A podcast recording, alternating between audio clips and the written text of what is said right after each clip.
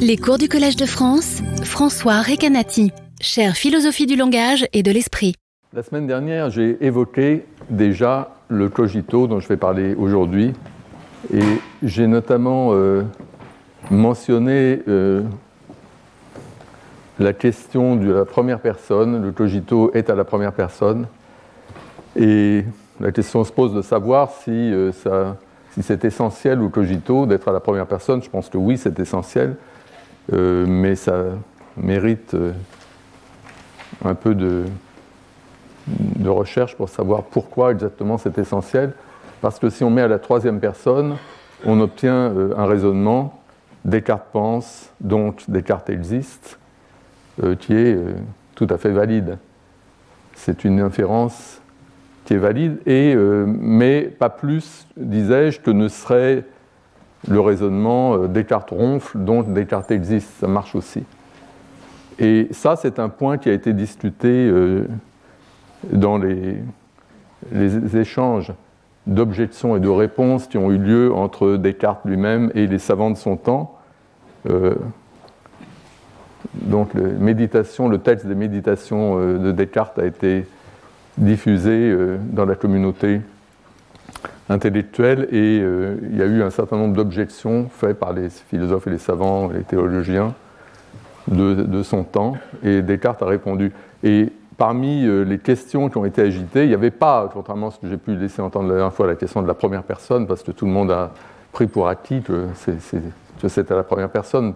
Je ne crois pas qu'il y ait eu de transformation en troisième personne du cogito dans le cadre de, ces échanges. En revanche, la question de savoir si euh, cogito, euh, si on pourrait remplacer le verbe penser par n'importe quel verbe d'action, ça c'est une question qui se pose et effectivement, parmi les objecteurs, donc il y a Hobbes, euh, qui, dans ses, objections, a fait valoir euh, l'idée que, euh, toute action, il dit qu'il n'y a pas d'acte sans agent en particulier, et, donc parmi les exemples qu'il donne, il y a la promenade.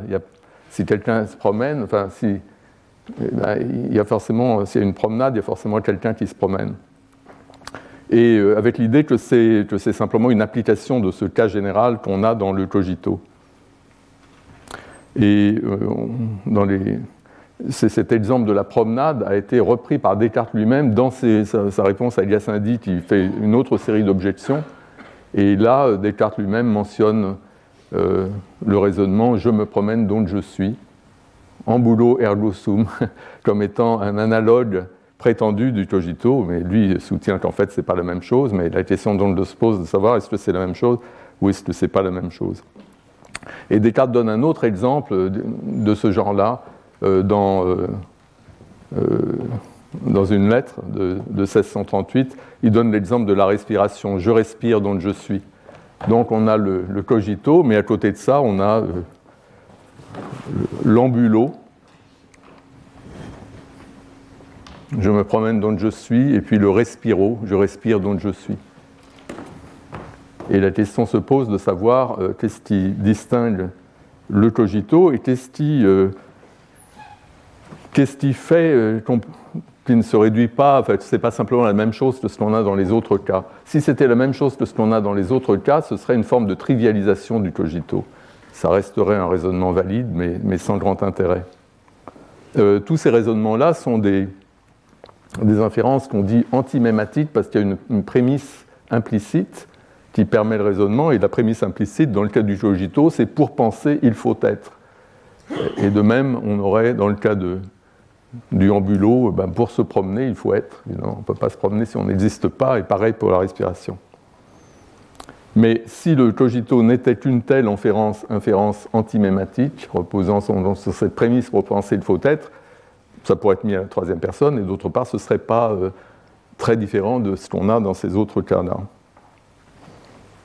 c'est sur la base de cette analogie, avec, euh, sur, la base de cette reconstruction antimématique du cogito et de l'analogie avec le cas du ambulo ou le cas du respiro, c'est sur cette base que, que, Gassendi fait une objection à Descartes. Euh, et son objection, c'est que le cogito, c'est ce qui surnage, si vous voulez, ce c'est le résidu, ce qui reste après le doute hyperbolique, qui consiste à rejeter tout ce qu'on peut douter de la moindre façon. Euh, on peut douter en fait de tout, nous dit Descartes, mais, mais pas du fait qu'on pense et qu'on existe, parce que ce, fait se révèle dans l'acte même de douter, mais j'y reviendrai. Et, euh, et, ce que fait valoir Gassendi, c'est que, en fait, si le cogito repose notamment sur cette prémisse, pour penser il faut être, on ne voit pas pourquoi cette prémisse-là n'est pas atteinte par le doute hyperbolique. Et si euh, cette prémisse est atteinte par le doute hyperbolique, à ce moment-là, c'est la conclusion même qui s'effondre. Euh, la certitude disparaît, puisque parmi les prémisses qu'on utilise, il y en a une qui devrait, en principe, euh, pouvoir être mise en doute. Donc ça, c'est l'objection de Gassendi, et, Descartes y répond, mais, mais je ne m'intéresse pas, excusez-moi, ça me fait penser que moi aussi, je ne m'intéresse pas en fait euh, à, cette discussion euh, entre Descartes et Gassendi, cette réponse à l'objection que je viens de signaler. Euh, ce qui m'intéresse, c'est plutôt la comparaison générale du cogito et du ambulo, et c'est-à-dire ce qui fait le, propre du, du, cogito, et la question de la trivialisation du cogito que la comparaison induit. Et donc à quoi il faut résister, il faut essayer de résister. Et je pense qu'il y a deux façons de résister à cette trivialisation du cogito, deux façons de montrer que le cogito, c'est quelque chose de très spécifique. Et la première de ces stratégies, si on veut, de ces façons de résister à la trivialisation, euh, on la trouve dans la réponse de Descartes à Gassendi, dans les cinquièmes réponses, les réponses aux objections de Gassendi. On la trouve aussi dans les principes de la philosophie et également dans la lettre de 1638 dont je parlais, où il donne l'exemple de la respiration. Donc la réponse est très simple, elle consiste à souligner une différence cruciale entre le cogito et le ambulo. Donc on peut admettre que ça se présente de la même façon. Dans les deux cas, on a ce, raisonnement antimématique. Mais la différence apparaît si on regarde la première prémisse, le statut des, prémices. Le, cogito part, du fait que je pense. Et on, on infère je suis peut-être en vertu de cette prémisse que pour penser il faut être. Dans le ambulo, on part de la prémisse je me promène. C'est ça le fait. Et on en infère qu'on existe, puisque pour se promener, il faut bien exister. Et la différence entre les deux, souligne Descartes, c'est que la prémisse initiale du cogito, le je pense, c'est quelque chose qui est vrai d'une façon évidente et indubitable. Il n'y a aucun doute que je pense, pour les raisons que je, que je disais tout à l'heure, et je vais y revenir évidemment. Il n'y a aucun doute que je pense, alors que la prémisse de Ambulo, le je me promène, c'est pas si évident que ça. Disons, c'est évident en un sens. Mais n'oubliez pas, on est dans le contexte du doute hyperbolique. C'est-à-dire que dès qu'il y a le moindre, la moindre possibilité d'imaginer que ce ne soit pas vrai, ben on considère qu'on le met de côté, on l'écarte, on considère que, que ce n'est pas vrai. Or, ce que nous dit Descartes, c'est que même si je suis conscient d'être en train de marcher, si je suis en train de me promener, je suis conscient d'être en train de marcher le long d'une rivière autour de ma promenade, par exemple, tout ça pourrait n'être qu'un rêve. Je pourrais être en train de rêver que je me promène. En fait, je ne suis pas vraiment en train de me promener. Je pourrais être endormi euh, dans mon lit. voilà le passage des principes où Descartes nous dit ça. Il dit si je dis que je vois ou que je marche, et que j'infère de là que je suis, cette conclusion n'est pas tellement infaillible que je n'ai quelques sujets d'en douter, à cause qu'il peut se faire que je pense voir ou marcher, encore que je n'ouvre point les yeux et que je ne bouge de ma place, car cela m'arrive quelquefois en dormant. Donc ce que ça veut dire simplement, c'est que la prémisse je me promène n'est pas indubitable, puisque euh, même si euh, je sais bien que je me promène, mais néanmoins, euh, cette certitude que j'ai pourrait tout à fait être le genre de certitude qu'on peut avoir aussi en rêve alors que pour le je pense, c'est complètement différent. Et c'est ça la différence entre le cogito et le ambulo. Le cogito, lui, la première prémisse, je pense, elle est indubitable. Il n'y a aucun moyen de la, la, rejeter en doute. Donc le caractère dubitable, si vous me passez euh, ce néologisme, le caractère dubitable de la prémisse je me promène, euh, se transmet à la conclusion je suis qu'on infère de là, parce que la conclusion ne sera pas plus euh, indubitable que, n'était la prémisse dont, on l'a tiré. Alors que dans le cas du, je pense, le je pense est indubitable, donc si on peut en inférer que je suis, ben là, euh, l'indubitabilité du je pense se transmet au je suis. Ce qui pose évidemment la question de savoir pourquoi le je pense est-il indubitable Et c'est là, en fait, qui est vraiment le cœur du cogito. C'est indubitable, je pense, parce que douter qu'on pense, rejeter, enfin, on essaie de douter de tout, donc on essaie de douter aussi de ça, peut-être que je ne pense pas, peut-être que c'est un rêve, etc. Mais le problème, c'est que douter qu'on pense, c'est encore penser. Rêver qu'on pense, c'est encore penser. Donc, même si je doute que je pense, ou si j'imagine que je rêve que je pense, tout ça, c'est encore de la pensée. L'imagination, le rêve, le doute. Donc, il n'y a pas moyen de, rejeter cette affirmation que je pense à travers la mise en doute, à travers l'imagination. Il n'y a pas moyen de faire cela.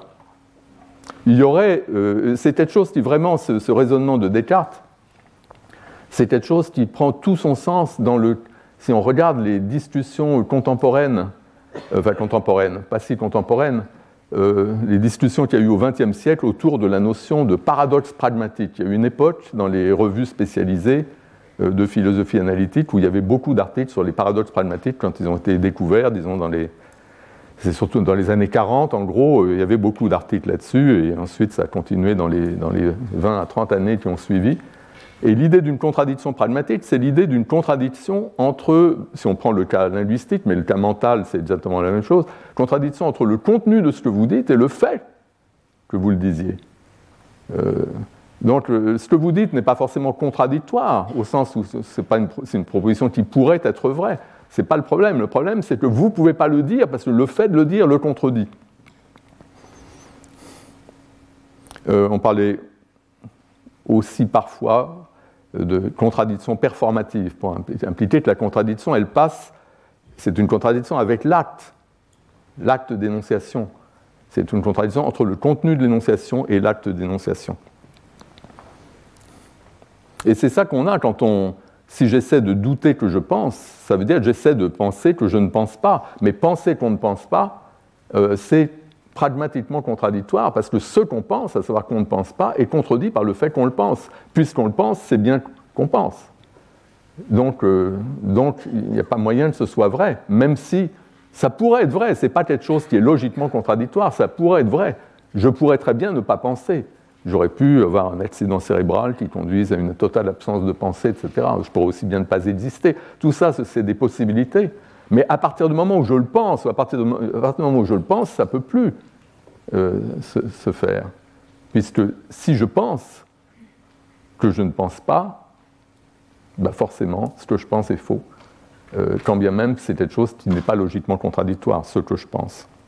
Il y a quand même une contradiction, mais on doit le voir au niveau plus global, en faisant intervenir pas seulement le contenu, mais aussi l'acte. Et si on regarde à la fois le contenu et l'acte, on voit qu'il y a une contradiction. Et c'est une contradiction pragmatique.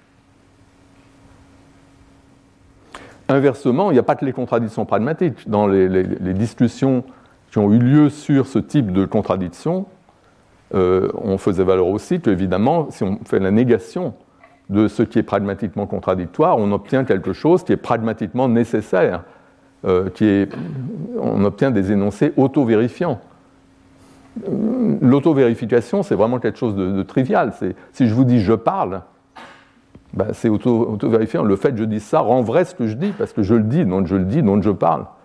Euh, c'est évidemment très contingent que je parle. Je pourrais très bien ne pas être en train de parler, mais mais, si je vous dis je parle, c'est nécessaire. C'est rendu nécessaire par l'acte. Ce que mon acte fait que ce que je vous dis est nécessairement vrai, euh, dans ce sens de nécessité, ce sens pragmatique de nécessité. Et c'est la même chose pour le cogito. Si je dis je pense, alors le fait, euh, enfin, si je dis, si je pense, je pense, eh bien, ce que je pense, à savoir que je pense, est nécessairement vrai à partir du moment où je le pense. Donc on a une auto-vérification ou une forme de nécessité pragmatique. Et donc c'est pour, ça euh, que la prémisse je pense dans le cogito est indubitable. Parce qu'elle a cette forme spéciale de nécessité qui est la nécessité pragmatique. Le fait de le penser le rend vrai. Ce qui n'est pas du tout le cas dans pour Je me promène. Donc ça, c'est, si je puis dire, bien connu parce que c'est évident, je pense.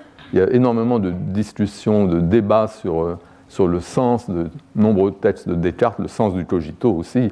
Bien entendu, ce n'est pas évident de comprendre euh, tout ce que dit Descartes, euh, mais, c'est une chose sur laquelle en général tout le monde s'accorde, c'est qu'il y a cette dimension dans le cogito. il y a la découverte, en quelque sorte, par Descartes, si on peut dire, de, la contradiction pragmatique qui aurait effectivement à penser qu'on ne pense pas, et le fait que ça nous permet de, trouver une vérité dont il est impossible de douter. Donc ça, c'est très important, euh, c'est très intéressant, et je ne pense pas qu'il y ait vraiment de, débat sur le fait que cette dimension existe et qu'elle est euh, très claire dans le texte de Descartes. Je vais vous donner dans un instant une citation qui va vraiment dans ce sens-là. Euh, je me souviens que quand j'étais postdoctorant à Oxford, j'étais supervisé par le professeur John Mackey, et ça veut dire que je le rencontrais toutes les semaines. On, lui apportais des choses, on discutait de, choses que j'avais écrites. J'écrivais à l'époque, si vous regardez le livre que j'ai cité la dernière fois, mon premier livre, La transparence et l'énonciation, il y a tout un chapitre sur les contradictions, sur les paradoxes pragmatiques, et évidemment je parle de Descartes. Et donc, euh, au moment où je faisais ce postdoc, j'avais déjà euh, ce livre euh, était peut-être pas encore publié, mais en tout cas, il, était écrit, car il était tiré de cours que j'avais donnés à, l'EHESS. Euh, et, et, je me souviens que John Mackey avait, quand je lui avais dit que, que c'était nécessaire, il avait voulu vérifier que Descartes emploie bien le mot nécessaire. Donc il était allé dans sa bibliothèque et effectivement, on avait vérifié, effectivement, Descartes emploie le mot nécessaire pour ces nécessités-là. Je vous donnerai le passage dans, dans une seconde. Donc tout ça est peu contestable, et, mais quand on arrive en ce point, eh ben, on, s'aperçoit qu'il y a une façon euh, de sauver le cogito de la trivialisation, c'est-à-dire de la comparaison avec Amboulot ou Respiro, avec la comparaison des autres cas où l'inférence serait valide, il y a une autre façon, disons, de le sauver de la trivialisation que celle que je viens de présenter, qui est celle de Descartes lui-même, quand il dit que la différence, c'est que la prémisse je pense est indubitable, alors que la prémisse je me promène n'est pas indubitable. On peut aller plus loin et on peut rejeter l'idée même que le cogito cartésien serait une inférence antimématique, comme j'ai dit, reposant sur cette prémisse tacite pour penser il faut être il y a des, places euh, sur, le devant, hein, si vous voulez, il n'y a pas de, pas de problème. Donc on peut rejeter ça, on peut donner une autre interprétation du cogito. Et on peut faire cela parce que ce que je viens de dire sur le caractère auto-vérifiant du je pense et le caractère auto-réfutant ou pragmatiquement contradictoire du je ne pense pas, eh bien, ça s'applique aussi au je suis, si on y réfléchit je suis, c'est également auto-vérifiant au sens, dans un sens peut-être légèrement différent, mais c'est quand même le même mécanisme. Est-ce qu'on peut penser véridiquement qu'on n'existe pas Ben non, on ne peut pas. Parce que ce qu'on pense, à savoir qu'on n'existe pas, est alors contredit par le fait qu'on le pense. Et de même, on ne peut pas dire qu'on n'existe pas parce que ce qu'on dit est alors contredit par le fait qu'on le dise. Donc on trouve cette propriété de ce caractère auto-vérifiant ou auto-réfutant suivant qu'on met ou non la négation, aussi bien pour le je suis que pour le je pense. Donc le je suis également est, indubitable à cause de ce caractère auto-vérifiant. Et donc cette indubitabilité du je suis, si l'on lui applique les mêmes considérations euh, qui, valent du, je pense. Euh, c'est ce sur quoi s'est appuyé le euh, grand philosophe scandinave Intika dans son interprétation du cogito. Il a donné une nouvelle interprétation du cogito fondée sur ce caractère auto-vérifiant, une interprétation qu'il appelle performative. euh, le titre de son article, c'est Cogito ergo sum, inférence ou performance Et en fait, il dit que ce n'est pas vraiment une inférence. Euh, c'est l'accomplissement d'un acte. C'est ça qu'il nous dit. L'idée de son interprétation, c'est que ça a l'air d'être une inférence à cause du donc qu'on ne trouve pas dans toutes les versions euh, du cogito. mais en fait, ce qu'il soutient, lui, c'est que je pense, dans le cogito, je pense donc je suis, je pense n'est pas une prémisse factuelle dont on infère j'existe grâce à une prémisse tacite pour penser il faut être, de la même façon qu'on pourrait inférer j'existe de je me promène. Je pense, pour lui, représente non pas un premier contenu de pensée dont on infère un second contenu de pensée qui est je suis, je pense, selon lui, représente l'acte de pensée le contenu de pensée je suis. Le contenu de pensée je suis, j'existe est nécessairement vrai à partir du moment où est accompli l'acte de le penser. Donc l'acte de penser je suis établit la vérité de cette proposition. Il s'agit donc d'une inférence performative, c'est l'acte qui rend vrai le contenu de l'acte. L'acte de pensée rend vrai le contenu de pensée. Inférence performative. Et j'ai dit que j'allais citer le passage euh, de Descartes qui, qui, va dans ce sens, c'est cette, cet énoncé, cette proposition je suis, j'existe est nécessairement vraie, vraie toutes les fois que je la prononce ou que je la conçois en mon esprit. C'est vraiment l'acte, l'acte de prononcer, l'acte de penser. C'est ça qui fait que c'est vrai. C'est vrai quand je le prononce, c'est vrai quand je le conçois. Donc la nécessité en question, c'est bien une nécessité pragmatique, ce n'est pas une nécessité logique ou métaphysique, puisque, bien entendu, je pourrais très bien ne pas exister, Descartes pourrait très bien ne pas exister, et il pourrait aussi bien ne pas penser. C'est l'acte de penser j'existe qui a nécessairement pour contenu une proposition vraie, puisque la vérité de la proposition qui est son contenu est impliquée par l'acte lui-même. Mais la vérité de cette proposition est évidemment une vérité contingente. Donc on a l'acte, et Descartes insiste dans ce passage sur l'acte l'acte de penser. Et qu'est-ce que c'est que l'acte de penser une proposition? Ben, Ça n'est rien d'autre que ce qu'on pourrait appeler euh, euh, l'occurrence mentale de cette proposition. Et je vous ai parlé d'occurrence la dernière fois à propos du langage, en disant qu'une occurrence, c'est quand des mots sont prononcés, quand il y a un acte d'énonciation, les mots deviennent quelque chose de concret qui existe dans le monde, il y a quelqu'un qui produit les mots dans l'acte d'énonciation, L'occurrence, c'est les mots en tant que chose concrète produite dans l'acte dénonciation. Euh, Benveniste lui parle de l'instance de discours correspondant à l'acte, l'acte unique, l'événement énonciatif. Eh bien, on a euh, ce, dont parle Descartes, c'est quelque chose de tout à fait équivalent. L'occurrence mentale, l'acte de pensée dont parle Descartes, c'est équivalent de l'instance de discours de Benveniste, mais dans le domaine, dans le domaine mental. Et je pense que de la même façon, le penseur l'ego cartésien, celui, qui pense, je pense, je suis, etc., euh, est le pendant mental du locuteur, celui qui parle. C'est vraiment tout à fait analogue à ce qu'on a dans les, dans les théories comme celle de Benveniste. Donc le sujet cartésien, c'est le sujet à la vie mentale de qui appartient cette occurrence de pensée. Il y a cette occurrence, je pense, je suis. L'acte de pensée est accompli, il y a un sujet. Et puisqu'il y a un sujet, ce qui est pensé est forcément vrai. Alors évidemment, ce sujet, on n'en sait pas, grand-chose. Peut-être ce sujet n'a-t-il qu'une existence ponctuelle et évanouissante, simplement dans l'acte de penser. Peut-être qu'il n'a ni passé ni futur. Il pourrait très bien n'exister que dans l'instant où se produit l'occurrence. Peut-être n'est-il qu'un pur esprit, toute chose corporelle n'étant qu'une illusion. Euh, l'existence des corps, etc. Tout ça ne pourrait être que des contenus de pensée, euh, comme dans le rêve. Mais ce qui est donné de façon indubitable dans l'expérience du cogito, ben, c'est le, moi, c'est-à-dire le sujet de l'acte mental, le fait qu'il y a cet acte qui est accompli, et le sujet de l'acte est inhérent à l'acte en question. Donc dans cette perspective, la notion de penseur ou de sujet correspond un rôle défini par rapport à une occurrence mentale. Il y a cette occurrence mentale, cet acte de pensée, et le corrélat de cet acte, c'est le sujet qui l'accomplit. Et le sujet cartésien, c'est ça, c'est le sujet qui apparaît à travers l'acte et dont l'existence est établie à travers l'acte.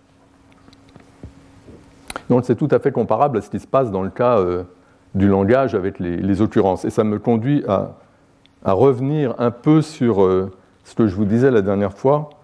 La dernière fois, je vous ai dit que je vous ai parlé des rapports entre la première personne mentale et la première personne linguistique, entre je et le moi, comme, je, comme l'indiquait le titre de mon cours de la dernière fois. Et j'ai dit qu'il y avait plusieurs stratégies pour aborder cette question. J'ai parlé de la stratégie de Benveniste, qui consiste à partir de la première personne linguistique pour en dériver la première personne mentale conçue comme un effet du langage ou une projection à partir du langage, à partir de la pratique interlocutive. On dit je et du coup on se pose comme sujet et ça permet de se penser comme sujet, comme moi.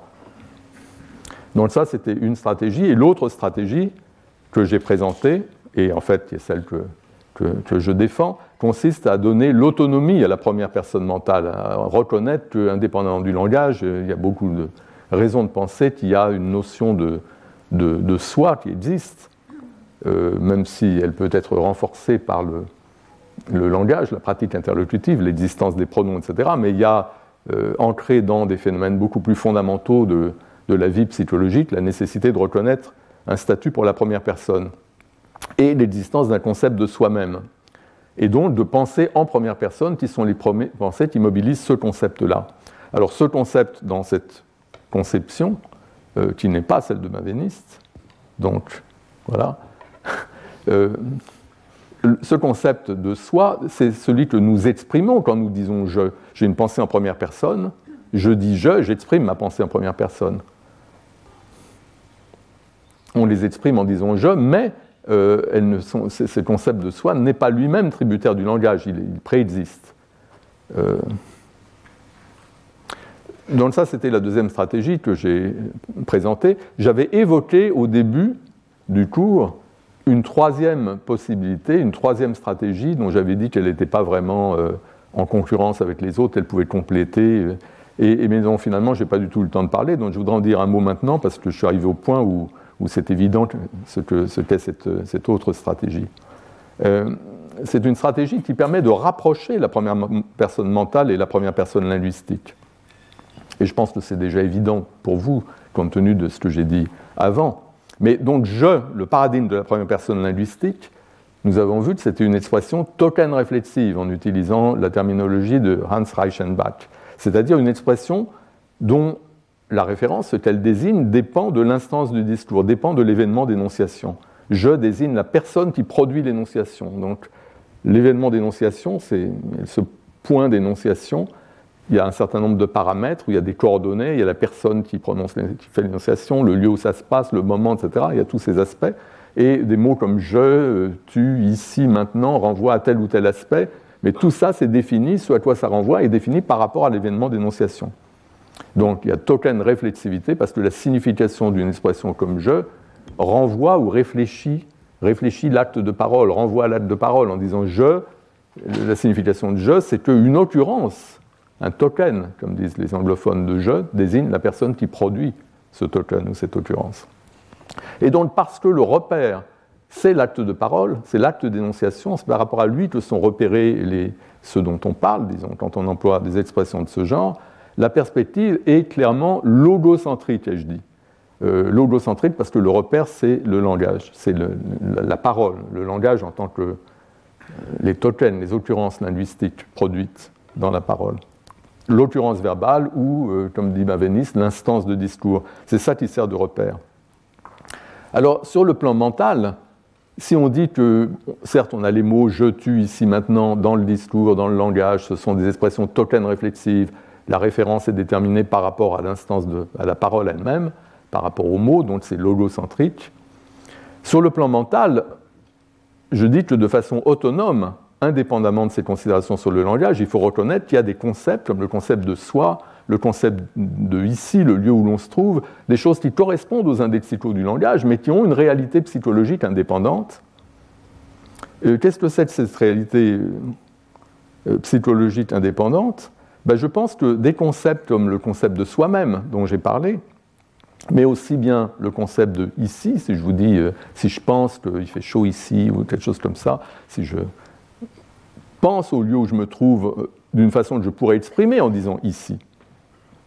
Ben, ce genre de concepts, euh, ce sont des concepts qui, comme je les, ai dénommés ainsi dans un, dans un ouvrage paru euh, il y a pas mal d'années, j'ai appelé cette classe de concepts des concepts égocentriques.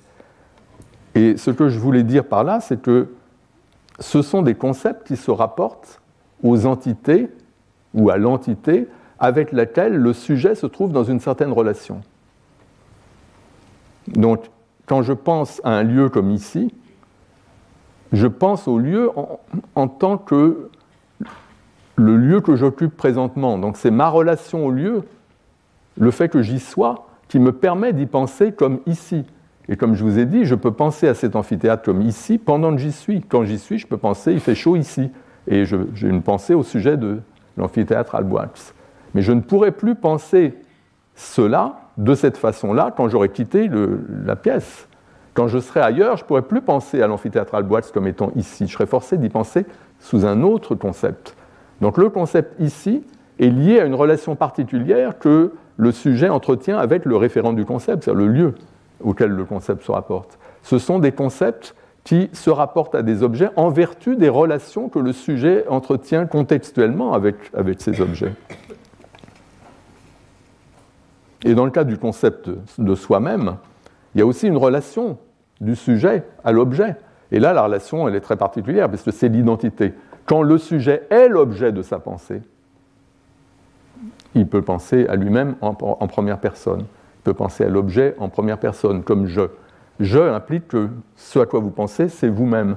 Et donc, là aussi, c'est un concept qui se rapporte à quelque chose qui se trouve dans une certaine relation avec vous-même, à savoir l'identité qui est vous-même. Mais euh, c'est simplement un cas particulier. Tous ces concepts euh, que j'appelle égocentriques se rapportent à des objets avec lesquels le sujet se trouve dans une certaine relation contextuelle. J'ai mentionné aussi la dernière fois les concepts démonstratifs. Cet ordinateur. Euh, je peux penser cet ordinateur parce que l'ordinateur se trouve dans une certaine relation à moi, je suis en train de le regarder, je le vois. Il m'affecte visuellement. C'est pourquoi je peux y penser de cette façon démonstrative, comme cet ordinateur. Euh, si, euh, sinon, je, ne le pourrais pas, etc. Donc à chaque fois, euh, dans tous ces cas-là, on a besoin d'une certaine relation pour pouvoir accéder au concept. Le concept est, est, fondé sur une certaine relation contextuelle à l'objet. On ne peut déployer ce type de concept que si on se trouve dans la bonne relation à l'objet, mais ce sont des concepts égocentriques précisément parce qu'ils reposent sur une relation du sujet à l'objet de pensée. Donc là, on a une perspective qui est clairement égocentrique. C'est la relation du sujet à ce qu'il y a autour de lui, ce qu'il y a dans son environnement. C'est ça qui permet le déploiement de ces concepts égocentriques. Alors que dans le cas du langage, les mots je, tu, ici, maintenant, c'est par rapport à l'occurrence du mot que est défini ce à quoi le mot se rapporte. Et ça donne l'impression qu'il y a une différence entre les deux ce qui serait très possible, puisque je vous ai dit qu'il y a ces deux plans, il y a le plan du langage, il y a le plan psychologique, il y a une certaine correspondance entre les deux, mais ce n'est pas tout à fait la même chose. Cependant, compte tenu de ce que je vous ai dit euh, tout à l'heure, ben, il y a moyen de, réduire le fossé apparent entre la perspective logocentrique qui est propre à la première personne linguistique et la perspective égocentrique qui caractérise la première personne mentale. Et la façon de faire ça, de réduire le fossé, c'est d'adopter l'équivalent d'une perspective logocentrique dans le domaine mental.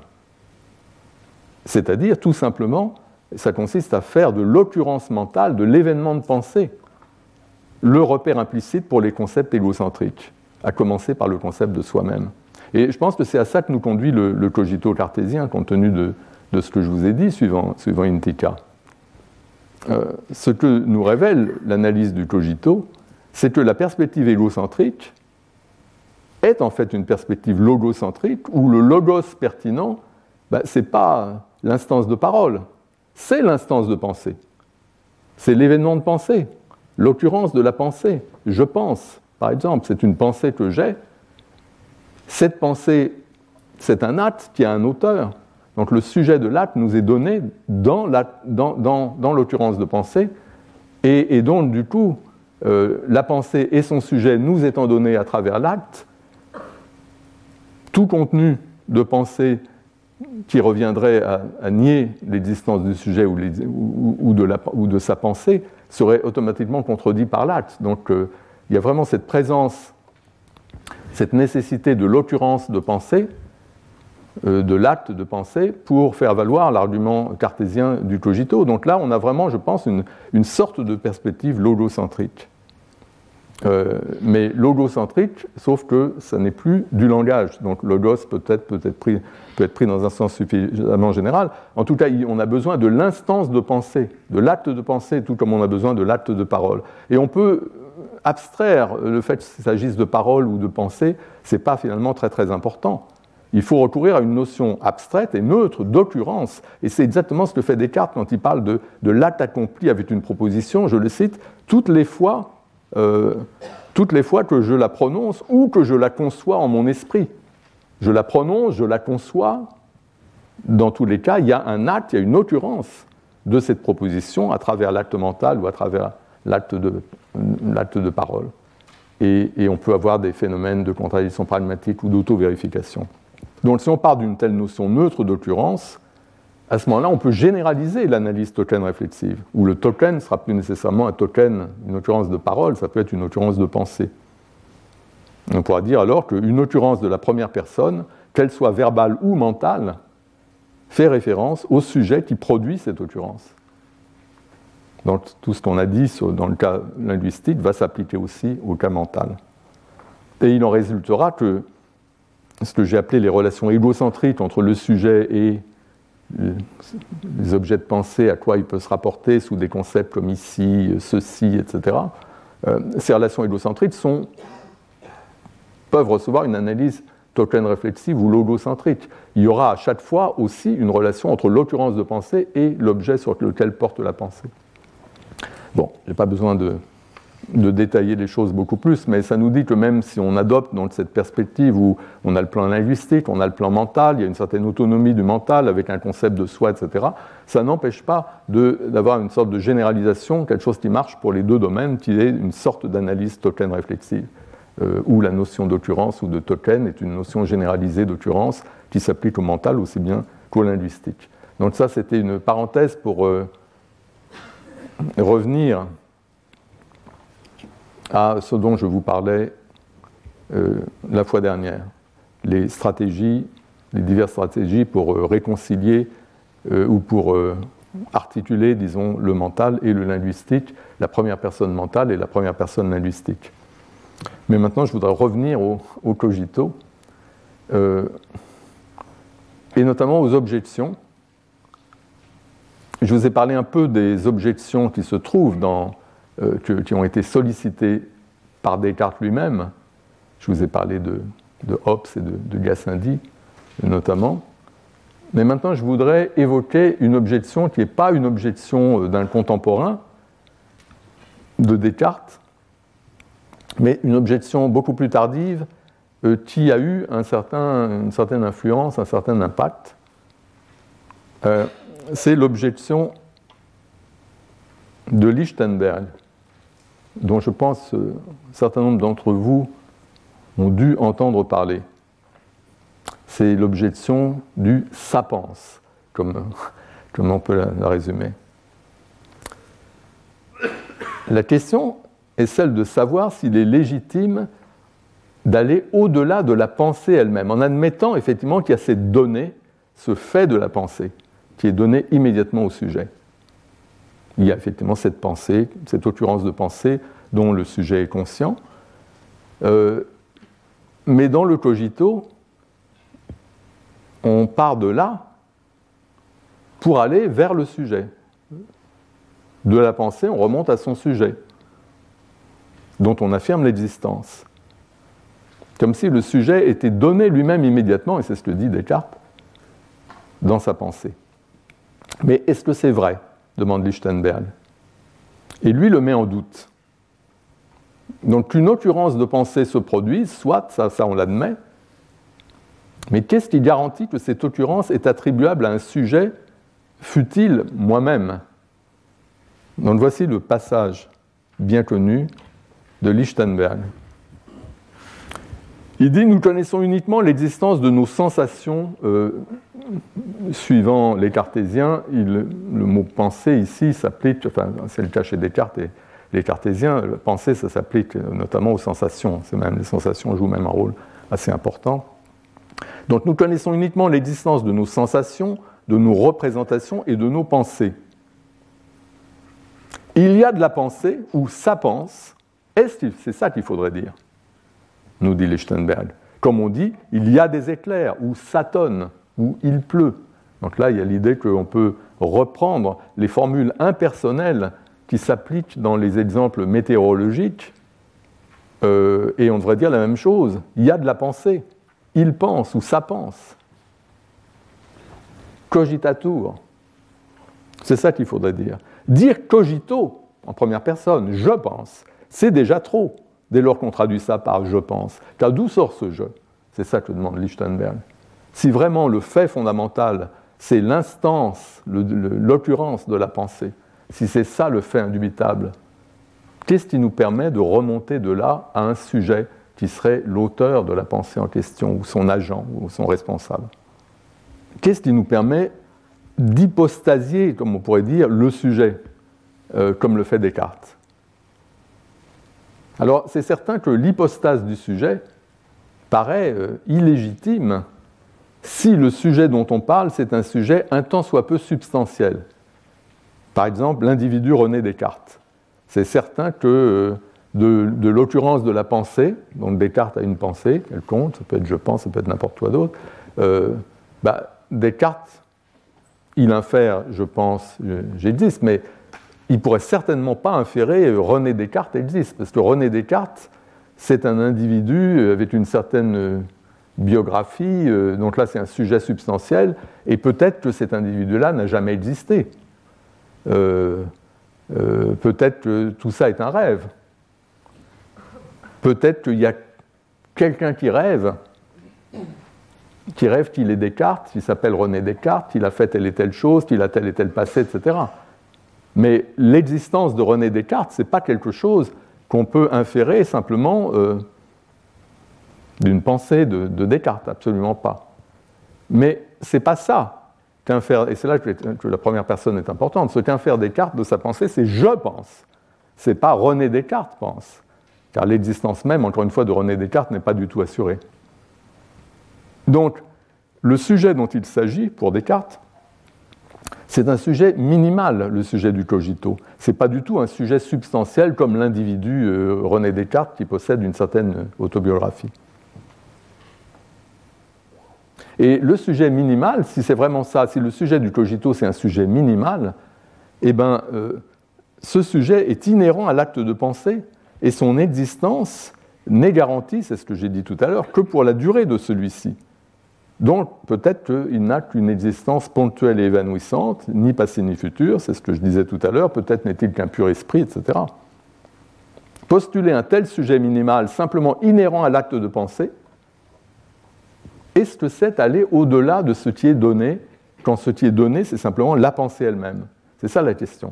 Est-ce qu'on a le droit, à partir de la pensée elle-même, à partir d'une occurrence de pensée, de postuler le sujet de cette pensée s'il s'agit d'un sujet minimal, simplement celui qui pense ça Et on ne sait pas du tout, on n'a aucune idée de sa nature. C'est simplement le sujet qui est inhérent à l'acte de pensée. Et Lichtenberg dit non. Quand on a la pensée, on a la pensée et ça ne nous dit rien sur un sujet, c'est comme il pleut, ça ne nous dit rien sur le sujet de la pluie. Non, il pleut, il y a de la pluie. Alors c'est une idée qui a plu et qui a euh, beaucoup d'auteurs euh, contemporains. Ici, je mentionne trois qui ont, qui ont été euh, impressionnés par l'argument de Lichtenberg. C'est Nietzsche, Russell et Wittgenstein. Les trois semble considérer euh, le, point de vue, l'objection de Lichtenberg avec faveur. Euh, un autre auteur que, que je, qu'il est raisonnable de mentionner ici, c'est quelqu'un qu'on compare souvent à Lichtenberg. C'est David Hume qui lui-même euh, exprime vis-à-vis du cogito cartésien un certain scepticisme. dans un passage très connu, où il nous dit ceci. Il nous dit, quand je pénètre le plus intimement dans ce que j'appelle moi, je bute toujours sur une perception particulière ou sur une autre. Perception, c'est un autre mot que dans toute cette tradition qui commence avec les cartésiens, c'est une, tradition, c'est ce qu'on appelle les pensées, les perceptions, tout ça c'est pareil. C'est ce qu'on, euh, en tout cas. Euh, donc, quand je pénètre le plus intimement dans ce que j'appelle moi, je bute toujours sur une perception particulière ou sur une autre, de chaud ou de froid, de lumière ou d'ombre, d'amour ou de haine, de douleur ou de plaisir. Je ne peux jamais me saisir moi, en aucun moment, sans une perception, et je ne peux rien observer que la perception. Donc, perception, pensée, en fait, c'est la même chose dans, cette tradition. Euh, ça veut dire que quand on regarde en soi, il y a de la pensée, effectivement, il y a de la pensée, il n'y a aucun doute là-dessus. Mais où est le moi? Quand on regarde, on trouve que la pensée. On ne trouve pas le moi. Ça, c'est ce que nous dit Hume, et ça paraît être un peu le même genre de choses que nous dit Lichtenberg. En fait, je pense que la position de Hume est moins radicale que celle de Lichtenberg, telle que je l'interprète. En fait, je ne suis pas du tout spécialiste ni de l'un ni de l'autre. Mais dans l'interprétation de Jean Donne, Lichtenberg présente quelque chose d'assez radical. La position de Hume est un peu moins radicale, je vous dirai pourquoi dans, un instant. Mais en ce qui concerne Lichtenberg, je pense que sa position, en tout cas interprétée de la façon radicale dont je le fais, euh, se heurte à une, difficulté, une vraie difficulté quand il s'agit euh, précisément de la concevoir comme une objection au cogito cartésien. Et la difficulté vient du fait qu'il y a une certaine conception de la pensée qui est à l'œuvre chez Descartes et chez, et chez ses disciples. Et ça vaut la peine de regarder ce que Descartes dit de ce que c'est que la pensée. Donc il y a énormément de passages bien connus, là je vous en donne quelques-uns, dans les principes de la philosophie. Par le mot de pensée, j'entends tout ce qui se fait en nous de telle sorte que nous l'apercevons immédiatement par nous-mêmes. C'est pourquoi non seulement entendre, c'est-à-dire comprendre, vouloir, imaginer, mais aussi sentir est la même chose ici que penser. Donc c'est la vie intérieure, c'est ça la pensée. Autre passage, par le nom de pensée, je comprends tout ce qui est tellement en nous que nous en sommes immédiatement connaissants. Ainsi, toutes les apparitions de la volonté, de l'entendement, de l'imagination et des sens sont des pensées. Alors vous avez cette idée que nous l'apercevons immédiatement par nous-mêmes ou que nous en sommes immédiatement connaissants. Il y a à chaque fois l'idée de cet accès immédiat que nous avons à nos pensées et ça définit nos pensées. Les pensées sont ces choses en nous dont nous sommes immédiatement conscients. Et là, euh, je dis conscient parce que c'est évidemment de ça que parle Descartes. Les pensées, c'est tout ce dont nous sommes immédiatement conscients. Alors vous me direz pourquoi il ne dit pas conscient ben, En fait, il, y a plein de périphrases,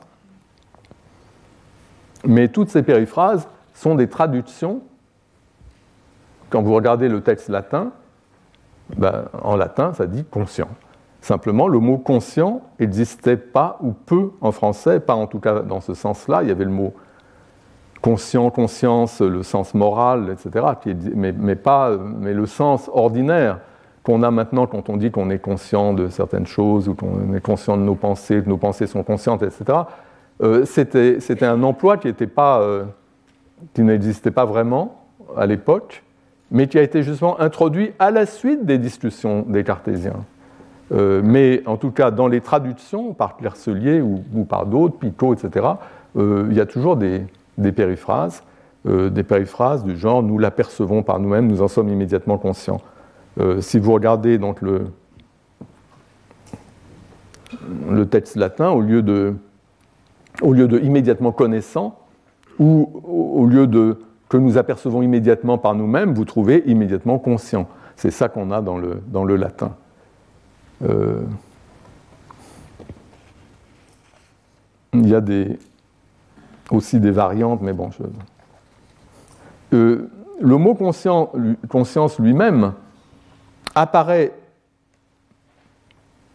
assez rarement, deux fois, je crois. Il apparaît une fois dans, les troisièmes réponses, où il y a le mot conscience ici, entendre, vouloir, imaginer, sentir, conviennent d'entre eux, en ce qu'ils ne peuvent être sans pensée ou perception ou conscience et connaissance. Donc ici, pensée, perception, conscience, tout ça c'est plus ou moins la même chose. Alors pour ceux que ça intéresse, je vous recommande le, livre de Geneviève Lévis de euh, Louis, je ne sais pas comment on prononce, de, de 1950, qui, est qui, porte sur la question de la conscience et de l'inconscient euh, chez les cartésiens, chez Descartes et chez les cartésiens. Et il y a beaucoup de citations. Et elle, ce qu'elle dit, c'est que, effectivement, c'était un emploi exceptionnel en français, euh, cet emploi du mot conscience qu'on trouve dans l'exemple de passage de Descartes que je vous ai donné. conscience dans ce sens psychologique, ça ne s'employait pas. Et elle donne deux occurrences dans les troisièmes réponses et dans une lettre à Gibieuf où il parle de ma propre pensée ou conscience. Mais sinon, les mots conscience et conscient ne s'employaient pas en français comme en latin, et c'est pourquoi les traducteurs emploient des, périphrases. Euh, on a un passage très intéressant euh, chez un auteur que je citerai la prochaine fois. La prochaine fois, je vous parlerai de la des théories de la conscience chez les, disciples de Descartes. Hein, enfin, je dirai quelques mots là-dessus. Et euh, chez un auteur particulièrement intéressant qui est Antoine Arnaud, on trouve une remarque à propos du problème linguistique dont il évoque cette propriété de conscience, qui, est l'essence de la pensée. Il dit Je me connais moi-même en connaissant toutes les autres choses, et en effet, c'est par là principalement, ce me semble, que l'on doit distinguer les êtres intelligents de ceux qui ne le sont pas, de ce que les premiers, conscia sui, les autres non. C'est-à-dire que les uns connaissent qu'ils sont et qu'ils agissent, et les autres non. Ce qui se dit plus heureusement en latin qu'en français, dit-il. Et puis il dit la même chose encore dans un autre, dans un autre passage. En tout cas, euh, ce que dit euh, Geneviève Louis, je la cite, elle dit que c'est bien Descartes qui, en mettant l'accent sur cette propriété de la pensée, a introduit ou appelé le nouvel usage de ce mot dans la langue courante. Et elle décrit donc euh, la façon progressive dont le mot conscience, le mot français conscience, euh, a été introduit progressivement dans les discussions euh, chez les cartésiens, jusqu'à un passage d'un disciple bien connu de Descartes, qui est Louis de la Forge, donc dans un ouvrage qui a été très influent, le Traité de l'esprit de l'homme, où on trouve effectivement là, sans, crainte, le, mot conscience est employé. Là, il n'y a plus de périphrase qu'utilisaient les traducteurs de Descartes, il dit ceci, c'est un passage sur lequel je reviendrai euh, la semaine prochaine. Il dit La nature de la pensée consiste dans cette conscience, ce témoignage et ce sentiment intérieur par lequel l'esprit est averti de tout ce qu'il souffre, euh, et, généralement de tout ce qui se passe immédiatement en lui, dans le temps même qu'il agit ou qu'il souffre. Donc il y a la passivité, l'esprit passif comme dans les, sensations, il y a l'esprit actif comme dans l'action, mais de toute façon, quoi qu'il se passe en nous, euh, nous, savons que ça se passe en nous, qu'il s'agisse d'action ou de passion, de quelque chose d'actif ou de passif. Je dis immédiatement, précise-t-il, afin de vous faire connaître que ce témoignage et ce sentiment intérieur n'est pas différent de l'action ou de la passion. Donc il y a la perception, je reçois une sensation du monde extérieur, je fais quelque chose, j'agis dans le mouvement volontaire, ces deux choses-là, la perception et l'action, sont accompagnées par la conscience. Et la conscience n'est rien, n'est pas différent, n'est pas quelque chose d'autre que l'action ou, la passion en question. C'est la même chose. Ça fait, c'est une propriété de, euh, de la perception ou, de l'action. Euh, ce témoignage donc, n'est pas différent de l'action ou de la passion, et que ce sont elles-mêmes, elles-mêmes, c'est-à-dire l'action, la passion, la perception, l'action, etc., qui avertissent, qui avertissent le sujet de ce qui se fait en lui et qu'ainsi vous ne confondiez pas le sentiment intérieur avec la réflexion que nous faisons quelquefois sur nos actions, laquelle ne se trouve pas dans toutes nos pensées, dont elle est seulement une espèce. Donc ça c'est très important et c'est ce sur quoi je parlerai beaucoup la, prochaine fois. Euh, c'est l'idée que euh, cette conscience, c'est vraiment une propriété de la pensée elle-même. La pensée est consciente. Quand on pense, on sait qu'on pense. Et ce n'est pas la même chose que de penser à sa pensée. Ça, c'est la réflexion, c'est autre chose. Toutes mes pensées ne sont pas réfléchies nos pensées spontanées, on ne pense pas nos pensées, on se contente de penser, mais quand on pense, on sait qu'on pense. Il y a la conscience qui est une propriété de la pensée. Donc tout ça est très important, et j'y reviendrai, mais en ce point, ce qui compte, c'est que si on définit ainsi par la conscience qu'on en a les pensées, on voit que ces pensées qui nous sont données immédiatement, qui sont données immédiatement à notre conscience, et dont l'existence même est liée au fait qu'elles nous sont données à notre conscience, sinon ce ne seraient pas des pensées. Ça définit les pensées. Donc, de ce fait, les pensées font l'objet de l'acte mental que, euh, dans la tradition philosophique, on appelle aperception, enfin, il y a une certaine. On peut appeler ça comme ça. L'acte mental d'aperception, l'acte de, prendre conscience. Euh, cet acte mental, euh, les pensées en font l'objet non pas de façon contingente, on peut ou pas être conscient d'une pensée que nous avons. Non, ce n'est pas du tout contingent. C'est une propriété constitutive des pensées. Si on n'était pas conscient, il n'y aurait pas de pensée. La pensée est essentiellement consciente. Donc ce n'est pas du tout comme un coucher de soleil qui peut être observé ou non. Le coucher de soleil, il est là, puis on peut le voir, on peut, le remarquer ou ne pas le remarquer.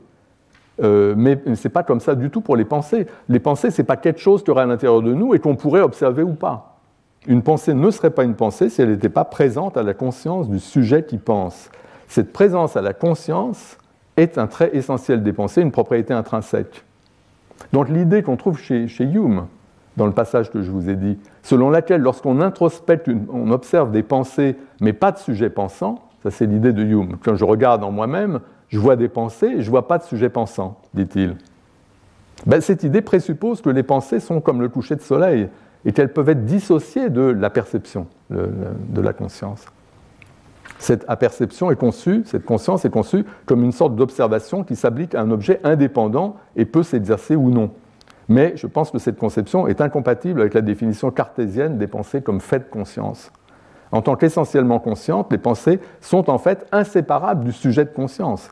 Le sujet de conscience, c'est le sujet à la conscience de qui les pensées sont présentes et en l'absence duquel il n'y aurait pas de conscience et donc il n'y aurait pas de pensée. Ce qui veut dire que les pensées et leurs sujets, au sens minimal hein, toujours du sujet, sont donnés ensemble dans le phénomène de la conscience et ne peuvent pas être dissociés. C'est ça qu'on veut dire par la pensée, on veut dire cette structure où il y a cette propriété de conscience, et la conscience, c'est la conscience pour un sujet, c'est un sujet qui est défini comme le sujet de, conscience. Euh, c'est une idée qu'on trouve chez les commentateurs de Descartes, et ici je vous donne une citation d'un commentateur Hamelin qui dit que le fait d'être pour soi, c'est la façon dont il exprime cette idée que c'est pour la conscience d'un sujet, le fait d'être pour soi n'est pas un acte spécial qui se surajoute à la pensée, c'est constitutif de la pensée. Et donc, comme euh, c'est indiqué dans la citation de, de Louis de Laforge, il y a de ce point de vue une différence importante entre être conscient d'une pensée et penser à cette pensée puisque lorsqu'on pense à une pensée, on forme une deuxième pensée qui est distincte de celle à quoi l'on pense, alors que la conscience qu'on a d'une pensée n'est pas une deuxième pensée, elle est cette pensée elle-même en tant que consciente.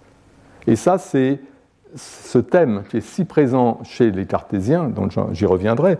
En tout cas, il a été surtout ce thème rendu, euh, il a été rendu célèbre par euh, l'insistance qui a mise un grand philosophe, Franz Brentano, qui a beaucoup fait pour les, théories de la conscience, qui est très influent chez les théoriciens contemporains.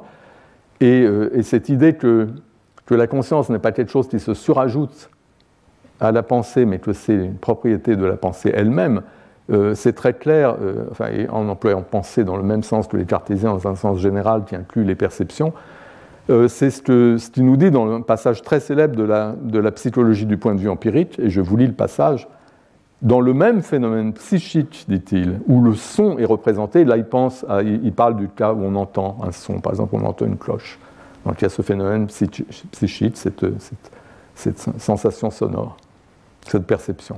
Dans le même phénomène psychique où le son est représenté, nous percevons en même temps le phénomène psychique. Donc il y a une sorte de réflexivité. On perçoit à la fois l'objet, qui est le son, et la, perception du son euh, qui, est présente elle-même en quelque sorte. Nous percevons en même temps le phénomène psychique, et nous le percevons, le phénomène psychique, suivant son double caractère, d'une part en tant qu'il a le son comme contenu, et d'autre part en tant qu'il est en même temps présent à lui-même comme son propre contenu. Donc il y a cette idée qu'il y a cette structure de la conscience, cette forme de réflexivité qui est intrinsèque à, à ces états mentaux. Et dans cette perspective, je pense que le sujet, on peut dire que le sujet est donné dans ses pensées, il fait partie du phénomène mental et il ne lui est pas extérieur. Non pas, évidemment, ça ne veut pas dire que le sujet soit représenté dans le contenu de ses pensées. Et ça, c'est très important. Le sujet peut être représenté dans le contenu de ses pensées. Je peux avoir des pensées sur moi-même, bien sûr, mais ce n'est pas forcé. Je peux avoir aussi des pensées qui ne sont pas sur moi-même, qui sont sur d'autres choses. En revanche, le sujet est nécessairement donné dans ses, dans ses, pensées en tant que sujet de l'acte de pensée. Et donc il y a une différence qui est fondamentale sur laquelle a beaucoup insisté Wittgenstein entre le sujet qui est donné comme sujet, et ça c'est une propriété générale de la pensée ou de la conscience, le sujet est, donné comme sujet, il y a un acte qui est accompli, il y a cette conscience qui est une conscience d'un sujet qui est conscient de, de l'acte de pensée, euh, mais euh, ça ne veut pas dire que le sujet soit donné comme objet de pensée. Et c'est complètement différent. Euh, le sujet qui se donne à lui-même comme objet dans la réflexion, il peut penser à lui-même, mais quand il pense à d'autres choses, il est présent à lui-même en tant que sujet de l'acte de pensée, parce qu'il y a cette conscience de la pensée. Donc, le contenu de la pensée et la conscience qu'a le sujet de pensée, et de penser qu'il pense, ces deux choses sont deux aspects fondamentaux de la pensée elle-même. Dans une pensée, il y a le contenu et il y a l'acte. Et la conscience englobe les deux. Le sujet est conscient de penser et de penser ce qu'il pense. Le contenu, la pensée elle-même sont donnés au sujet conscient qui pense. Et c'est donc deux aspects dans, toute pensée. Et dans la mesure où il y a ces deux aspects qui font partie de la pensée elle-même, de ce à quoi nous avons accès dans la conscience, euh, ben, il s'ensuit que le sujet n'a pas à inférer son existence de sa pensée. On peut pas, à cause justement du fait que le sujet est donné dans sa pensée, en tant que sujet de l'acte de pensée. Donc le sujet n'a pas à inférer son existence de sa pensée, il est donné à lui-même dans l'acte de pensée. Euh, son existence en tant que sujet minimal est un fait dont il a une connaissance intuitive immédiate connaissance qui est partie intégrante de la connaissance immédiate qu'il a de ses pensées. Ça en fait partie. Et c'est peut-être une des raisons, euh, peut-être je dis seulement parce que c'est très discuté, la raison pour laquelle Descartes dit cela, mais Descartes, euh, en un certain passage que je vous donne ici dans les deuxièmes réponses, euh, nie que en fait, le cogito soit une inférence. Il dit, lorsque quelqu'un dit je pense donc je suis ou j'existe, il ne conclut pas son existence de la pensée comme par la force de quelques syllogismes, mais comme une chose connue de soi. Il la voit par la seule inspection de l'esprit. Alors pour revenir à, ce que je disais de Hume, je pense que cette position, euh, cette idée qu'il y a le sujet minimal qui, est une propriété de la pensée elle-même en tant que consciente, euh, qui projette son sujet en quelque sorte, puisqu'il y a forcément un sujet conscient quand il y a une pensée, cette idée n'est pas contradictoire, pas directement contradictoire avec ce que dit Hume. Ce que dit Hume,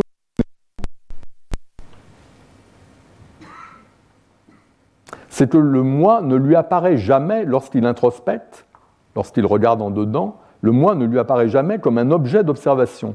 Les seuls observables, nous dit-il, sont les pensées, ce qu'il appelle des perceptions. On peut très bien admettre avec Descartes que les pensées sont essentiellement conscientes et porte en elle-même la présence du sujet dont la conscience fait de ses pensées des pensées, on peut admettre ça tout en admettant avec Hume que le sujet en question n'est donné à la conscience que comme sujet des pensées. Donc on peut très bien admettre ça. Le sujet n'est donné qu'en tant que sujet, il n'est pas donné comme objet d'observation séparé. Le sujet est donné à lui-même à travers la conscience qu'il a de penser ce qu'il pense, et il n'est donné que de cette façon-là. On peut très bien admettre ça. Et si on admet ça, à ce moment-là, on admet ce que dit Hume, qui est la chose suivante, quand il développe un peu. Il dit, je ne peux jamais me, saisir, moi, en aucun moment, sans une perception, et je ne peux rien observer que la perception. Quand mes perceptions sont écartées pour un temps, comme par un sommeil tranquille, aussi longtemps que ça dure, je n'ai plus conscience de moi, et on peut vraiment dire que je n'existe pas. Si toutes mes perceptions étaient supprimées par la mort, et que je ne puisse ni sentir, ni penser, ni voir, ni aimer, ni haïr après la dissolution de mon corps, je serais entièrement annihilé. Et je ne conçois pas ce qu'il faudrait de plus pour faire de moi un parfait néant. Et euh, évidemment, euh, ce n'est pas quelque chose. Descartes ne souscrirait pas à cela. Mais simplement cette idée que, les pensées ont cette structure brentanienne, que la conscience est intrinsèque aux pensées, que la conscience projette un sujet, qu'il y a un sujet qui est donné dans la pensée même, euh, tout ça est parfaitement compatible avec l'idée de Hume que le sujet n'est donné que de cette façon-là, et que si on supprime les pensées, parce qu'on n'a plus la conscience, parce qu'on est dans le sommeil ou profond, ou parce qu'on est mort, à ce moment-là, il n'y a plus de sujet. Euh, c'est compatible. Euh, c'est compatible. C'est-à-dire que l'idée que le sujet est intrinsèque aux pensées, le sujet minimal est intrinsèque aux pensées à cause de la propriété qu'ont les pensées d'être essentiellement conscientes, eh bien, cette idée-là euh, n'entraîne pas qu'on puisse aller au-delà de ce sujet minimal et hypostasier une âme qui survivrait à la mort, ou même simplement une continuité, quand on est dans le sommeil le plus profond, on continue d'exister. Euh, là, c'est une hypostase du sujet qui va au-delà de simplement ce qu'on peut tirer du simple fait que les pensées sont essentiellement conscientes. Donc ce que je, dis, c'est qu'il y a ce sens de sujet minimal euh, qui est clairement présent chez Descartes et chez les cartésiens, euh, qu'on a le droit, contrairement à ce que dit Lichtenberg, de passer de la pensée elle-même au sujet en ce sens minimal, parce que le sujet en sens minimal, il est constitutif de la pensée, si on pense à la pensée à la façon de Descartes comme la conscience, mais on ne peut pas aller plus loin dans l'hypostase du sujet. On ne peut pas aller au-delà du, sujet minimal. Et on ne peut pas évidemment postuler un sujet euh, autobiographique comme René Descartes, mais même simplement l'idée d'un sujet doté de la permanence, un sujet qui reste le même, notamment après avoir perdu conscience et revenir à lui-même, etc.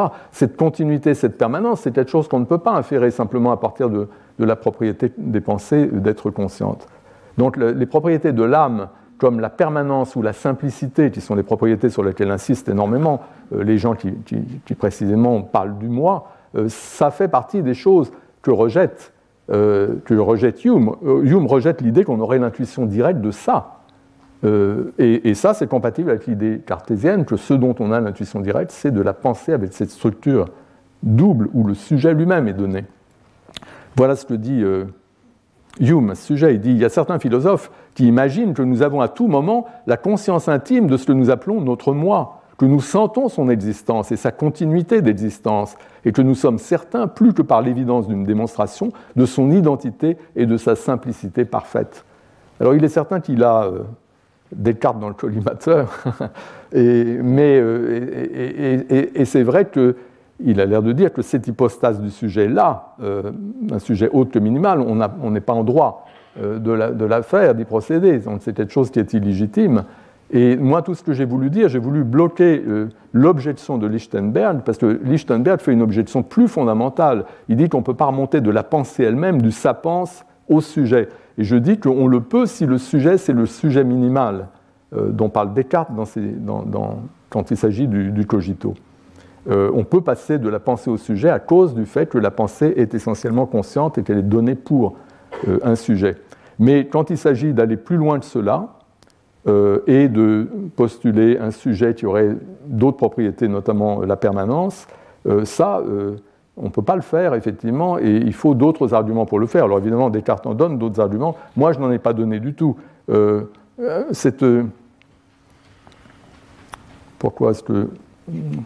Oui, donc, il me semble que Lichtenberg va trop loin, euh, euh, mais, néanmoins, il y a quelque chose de vrai, c'est-à-dire que quand il s'agit d'un sujet qui est non minimal, l'intuition cartésienne de la pensée ne suffit pas à postuler un sujet qui ait ces propriétés-là, notamment la propriété de permanence ou, d'unité, euh, ce qu'on appelle l'unité de la conscience, qui est une propriété très importante évidemment de la conscience, ben, ce n'est pas quelque chose qui est donné euh, si euh, c'est l'instance de, pensée qui, est pertinente. Parce que l'instance de pensée que j'ai évoquée tout à l'heure, c'est il y a un acte de pensée et il y a un sujet corrélatif qui est donné dans cet acte, qui est le sujet qui pense ça. Mais ce sujet, j'ai dit, il peut exister de façon ponctuelle, évanouissante. Il n'est pas forcé d'exister l'instant d'après ou d'avoir existé l'instant d'avant. C'est donné dans la pensée elle-même. Donc c'est ponctuel et évanouissant. Donc on n'a pas cette propriété fondamentale du sujet et du sujet cartésien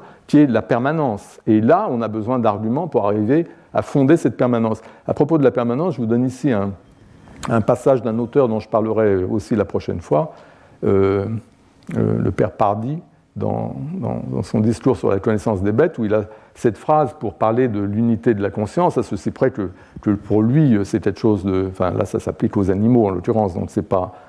Enfin, en tout cas, c'est une forme d'unité qui est de toute façon très fondamentale et dont il faut rendre compte et dont on ne peut pas rendre compte suivant la voie que j'ai simplement euh, esquissée. Il dit, quoique nos organes soient divers, ce qui les anime n'est qu'une même chose, en sorte que si nous voyons par les yeux, si nous entendons par les oreilles, si nous sentons diverses émotions du corps, ce nous qui aperçoit en voyant par les yeux, c'est absolument le même qui aperçoit en entendant par les oreilles ou qui sent ces différentes émotions du corps. Et de même, c'est le même sujet qui persiste à travers le temps, qui est euh, donné dans la mémoire, etc. Donc on a beaucoup de formes non minimales euh, du moi qui ne sont pas aussi substantielle que l'individu René Descartes avec son autobiographie, mais il y a beaucoup de formes plus substantielles du moi qui ne peuvent pas simplement être déduites de ces propriétés de la conscience. Mais ce que je voulais dire simplement, c'est que euh, l'objection de Lichtenberg disant qu'on ne peut pas du tout postuler un sujet simplement sur la base des pensées dont, qui nous sont données immédiatement dans la conscience, cet argument-là peut être bloqué à cause de cette euh, façon de concevoir la pensée qu'ont les cartésiens et qui les lie de façon indissociable au phénomène de la conscience dont je vous parlerai euh, la prochaine fois. Retrouvez tous les contenus du Collège de France sur www.colège-2-france.fr.